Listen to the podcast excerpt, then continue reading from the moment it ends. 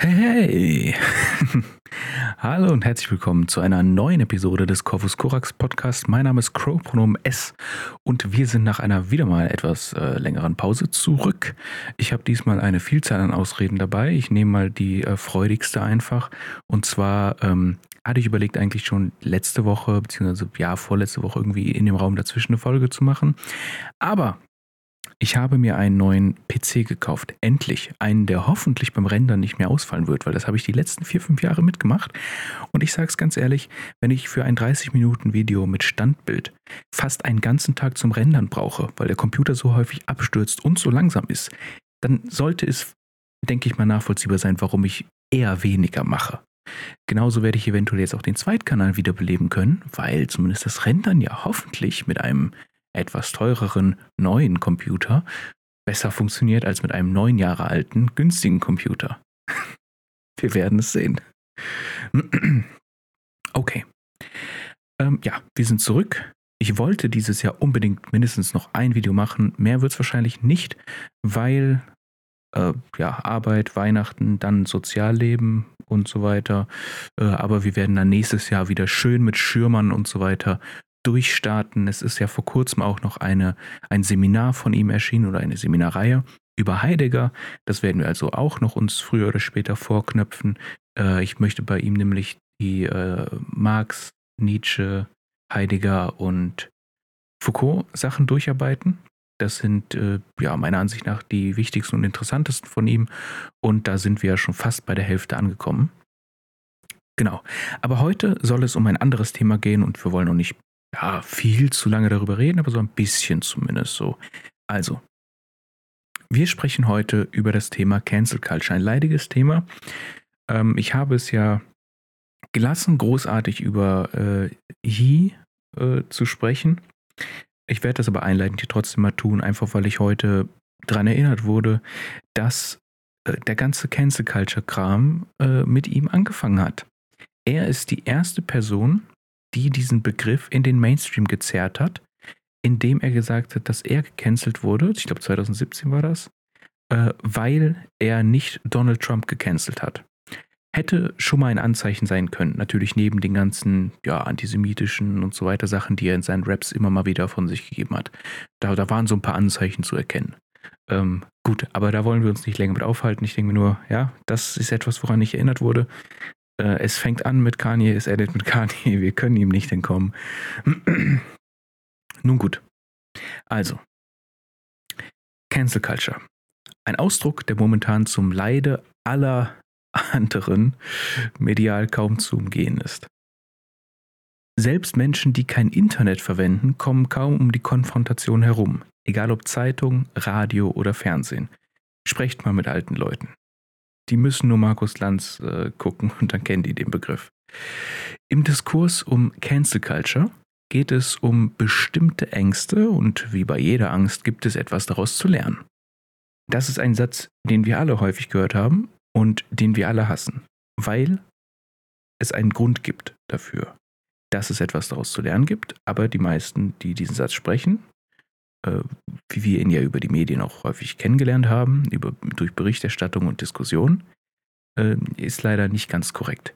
Denn die Frage ist, von welchem Standpunkt muss man hier drauf gucken, um etwas zu lernen? Häufig erlebt man es eben, dass, wenn jemand sagt, man solle Ängste ernst nehmen, die erwartete Folge ist, dass man unkritisch alles glaubt und übernimmt, was jemand anderes sagt. Auch wenn die Person selbst nicht sagt, dass sie das tut. Im Endeffekt, das ist die materielle Konsequenz, die man aus diesen ganzen Diskussionsrunden immer und immer wieder vorgesetzt bekommt. Diese Art des Umgangs mit Ängsten ist jedoch vollkommen unverantwortlich, sowohl auf einer politischen Ebene wie rein auf einer individuell psychologischen. So geht man nicht mit Ängsten um. Man bestärkt sie nicht. Meiner Ansicht nach kann man aus Ängsten in den allermeisten Fällen sehr wenig über das Objekt der Angst lernen. Mit Ausnahmen vielleicht Dinge, die einen direkt töten können. Das ist etwas, wo man vielleicht etwas lernen kann. Zum Beispiel Blausäure stucken, nicht gesund. Die deutlich produktivere Herangehensweise besteht darin, dass man sich anschaut, wer und zu welchem Zweck Ängste produziert und wie sie sich verfangen können. Wenn ich also sage, dass der Cancel Culture Diskurs eine Angst ausdrückt, dann geht es mir nicht um anonyme Twitter-Mobs, die auf magische Weise dazu fähig sein sollen, durch ein wenig Herumgetippe die materiellen Bedingungen unserer Gesellschaft und ihre Strukturen mir nichts dir nichts auf den Kopf stellen.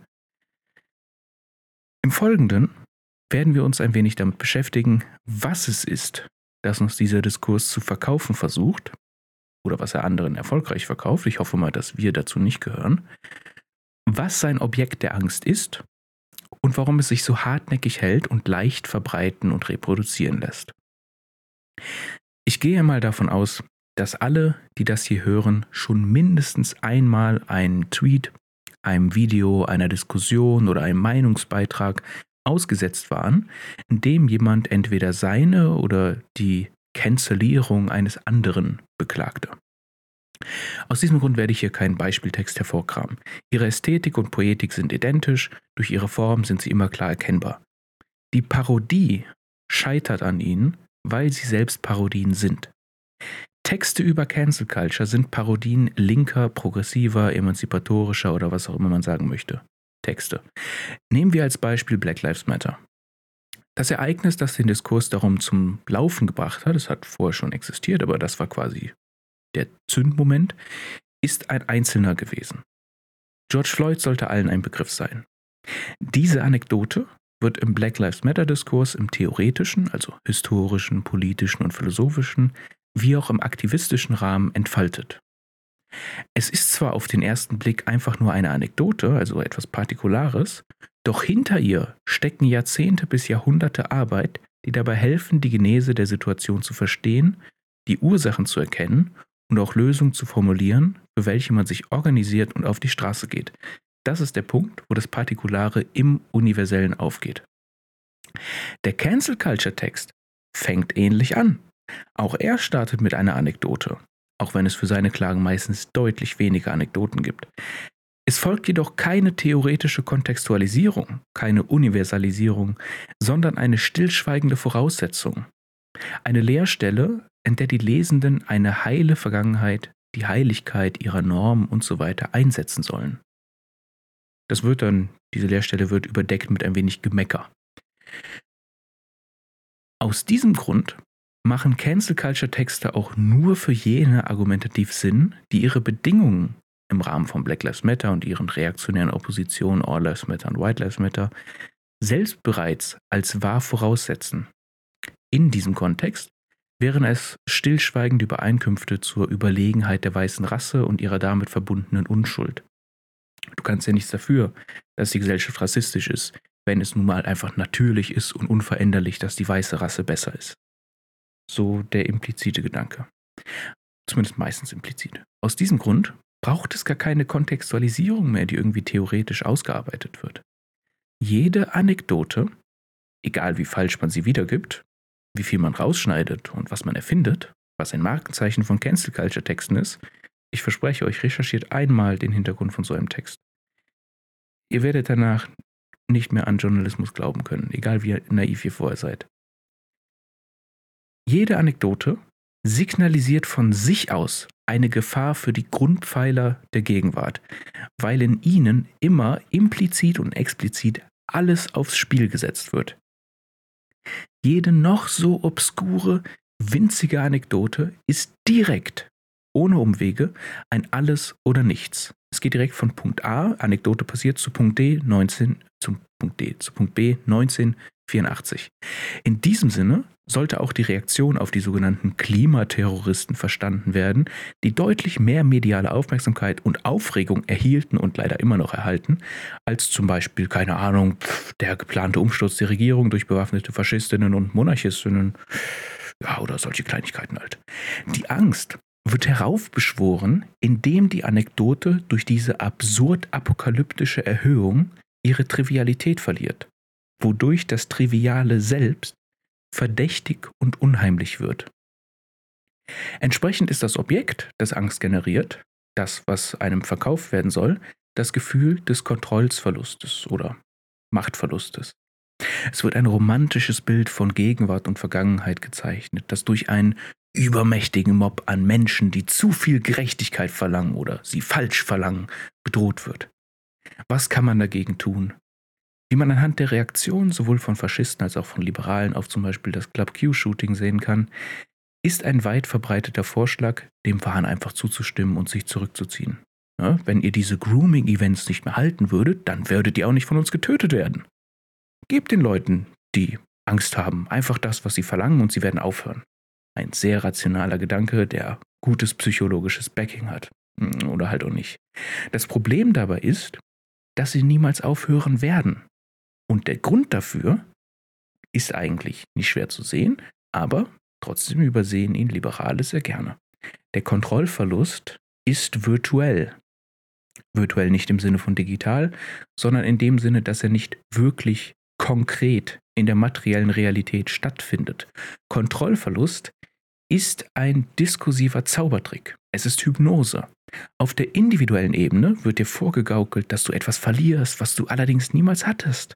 Kein Individuum hatte jemals die absolute Kontrolle über einen anderen Menschen oder die Menschheit. Andere Menschen sind immer andere Menschen, immer Subjekte, und das schließt ihre Abgeschlossenheit prinzipiell aus. Nicht nur hat das Individuum keine absolute Kontrolle über andere, es hat noch nicht einmal wirklich Kontrolle über sich selbst. Von körperlichen Prozessen, die nicht bewusst stattfinden, über Traumata und ihre Folgen bis hin zum Arbeitsmarkt und der Politik, die sich teilweise Demokratie nennt, teilweise wie im Fall des Kapitalismus lässt man die Demokratie prinzipiell weg. Und der kann man nicht wirklich viel bestimmen. Außer man hat eben die Macht. Aber die haben die meisten nicht. Weit und breit keine Kontrolle zu sehen. Für fast alle Menschen auf der Welt. In der gesamten Menschheitsgeschichte eigentlich. Ab dem Zeitpunkt, wo wir eine Gesellschaft hatten. Verdammte Gesellschaft. Es wird jedoch nicht nur das Individuum angesprochen. Kollektive sind auch ein rhetorisches Ziel und hier gibt es tatsächlich Kontrolle in Form von Macht. Die Bedrohung der Majorität. Damit meine ich nicht zahlenmäßige Mehrheit, sondern die Hegemonie. Beispielsweise weiße heterosexuelle Männer. Also das Modell des Menschen, der sozusagen als Nullpunkt, als neutrales Ding dargestellt wird, ist bedroht. Ne? Wir kennen alle das Meme. Auf der einen Seite der weiße Cis-Mann und auf der anderen Seite die politische Identität. Ne? Alles ist immer politisch und jeder bis auf dieses Standardmodell. So wird es einem zumindest vorgegaukelt. Entweder direkt, was man anhand der expliziten Nennung dieser Identitätsmarkierung sieht, oder indirekt, indem zum Beispiel über das ahistorische Phantasma eines reinen judäochristlichen Erbes des Abendlandes gesprochen wird, das diese anderen einfach zerstören wollen. Mensch, ich habe hier schön meine Statue von diesem Sklavenhalter aufgestellt und diese Leute, deren Großeltern noch Sklaven waren, wollen die einfach loswerden. Ich verstehe das nicht. Ach, mein Erbe. Nun fühlt man sich aufgrund von beispielsweise seiner Nationalität durch Menschen, die nicht aus biodeutschem Anbau sind, vielleicht bedroht. Aber nur weil diese Menschen vorhanden sind und es diese vermaledeiten Linken gibt, die sich für sie einsetzen wollen und sich über Menschen beschweren, denen der Tod der Undeutschen lieber wäre, ändert das nicht auf magische Art und Weise irgendetwas an den realen Bedingungen. Aber das ist das, was einem vorgegaukelt werden soll. Die Majorität bleibt weiterhin die Majorität. Die Hegemonie bleibt bestehen. Nur weil jemand etwas cancelt, ändert sich nichts. Im Gegenteil häufig. Es gibt dann eher eine mediale Tour, die man machen darf. Man muss nur reaktionär genug sein. Rassifizierung und die damit entsprechende Bestrafung für das reine Existieren persistiert, wird sogar angeheizt, da man in den Zustand der Paranoia fällt, in dem der andere das Objekt des Begehrens, in diesem Fall die Kontrolle, gestohlen haben soll oder dabei ist, sie zu stehlen.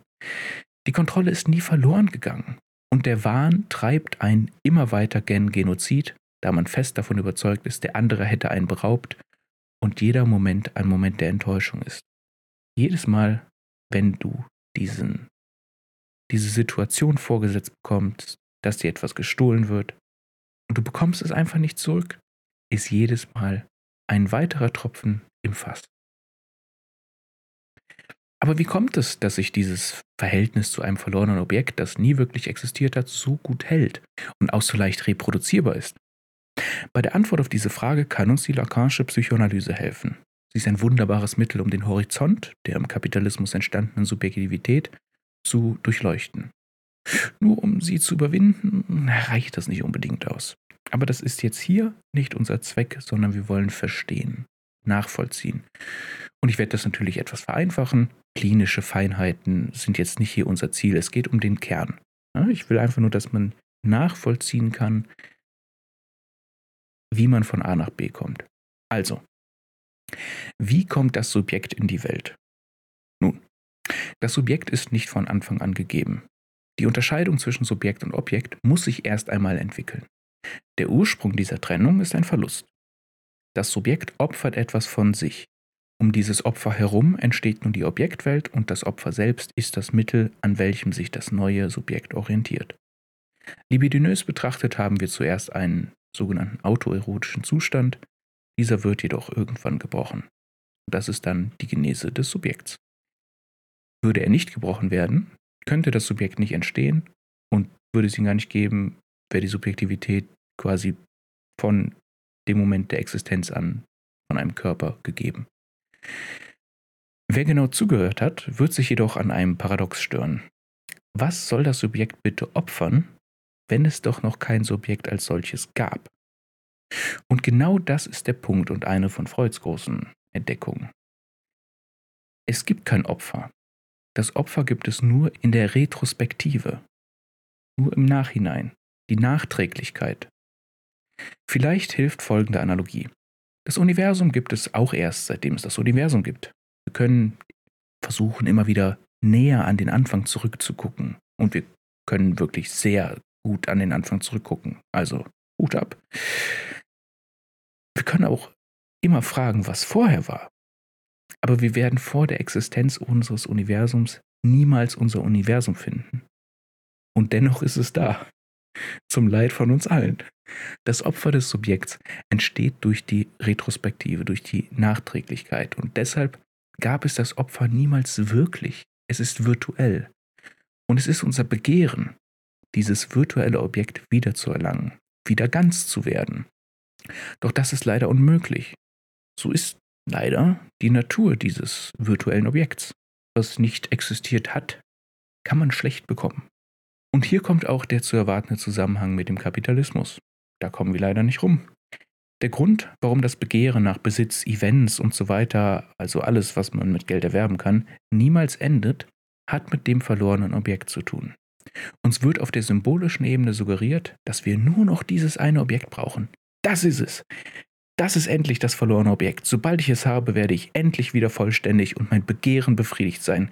Gottverdammt war das Tierlements-Deck teuer. Kauft euch die Karten. Ich spiele einfach digital. Es ist so viel günstiger. Oh Mann. Und die Freude ist bis zu dem Punkt, wo wir es erhalten oder erleben, noch sehr groß. Doch sie verschwindet wieder, Sobald wir merken, dass das verlorene Objekt nicht im empirischen, konkreten Objekt oder Event enthalten ist. Aber kaum wurden wir mit der Enttäuschung konfrontiert, funkelt uns das verlorene Objekt wieder aus dem Augenwinkel entgegen. Und so geht es ewig weiter. Der Punkt, den ich hier machen will, sollte eigentlich klar sein, oder? Auf der einen Seite basiert unser Subjekt auf der Jagd nach dem verlorenen Objekt und wir jagen ihm immer wieder in seinen neuen Erscheinungen hinterher, wobei wir gerne das alte, enttäuschende Objekt einfach vergessen. Und wir kommen niemals ans Ziel.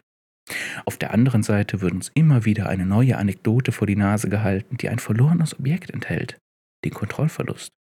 Uns wird gesagt, wir hätten sie gehabt, doch jetzt ist sie entweder bedroht oder schon weg, und deshalb hyperfokussieren wir uns auf diese eine Anekdote bis zu dem Punkt der Absurdität, an dem ein Wilhelm aus Deutschland alles über eine kleine Highschool im drittkleinsten Staat Amerikas weiß.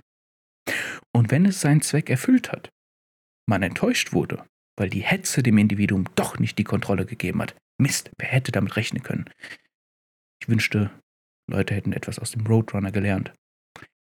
Also nachdem man die Kontrolle nicht erhalten hat, obwohl sie einem versprochen wurde, wird einem schon wieder eine neue Anekdote ins Gesicht gedrückt.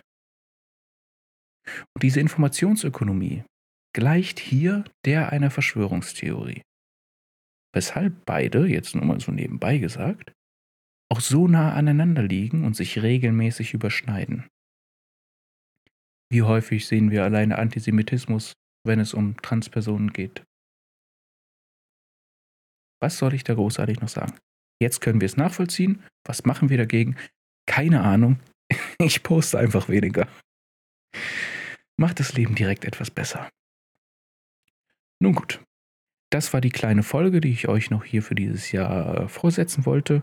Behaltet vielleicht ein bisschen den zweiten Account im Auge. Vielleicht lade ich dieses Jahr da auch noch was hoch. Und auf dem TikTok wird es vielleicht noch ein, zwei, drei Rezensionen geben dieses Jahr. Ich habe noch zwei offen. Ein Buch von Angela Davis und ein Buch von äh, äh Bruno Latour. Und vielleicht schaffe ich noch ein drittes. Mal gucken. Ja. Gut. Dann wünsche ich euch noch ein schönes Restjahr und wir sehen uns hoffentlich möglichst gesund und erholt im nächsten Jahr wieder, ja? Bleibt mir ja gesund und äh, erspart euch die Diskussionen am Tisch mit der Familie. Es lohnt sich nicht. Entweder geht nicht zur Familie oder I don't know. Macht, worauf ihr Lust habt. Streitet euch von mir aus, wenn es euch das gibt, was ihr braucht. Ist mir im Endeffekt auch egal, muss ich ehrlich sagen. Macht, was ihr wollt. Okay, ciao.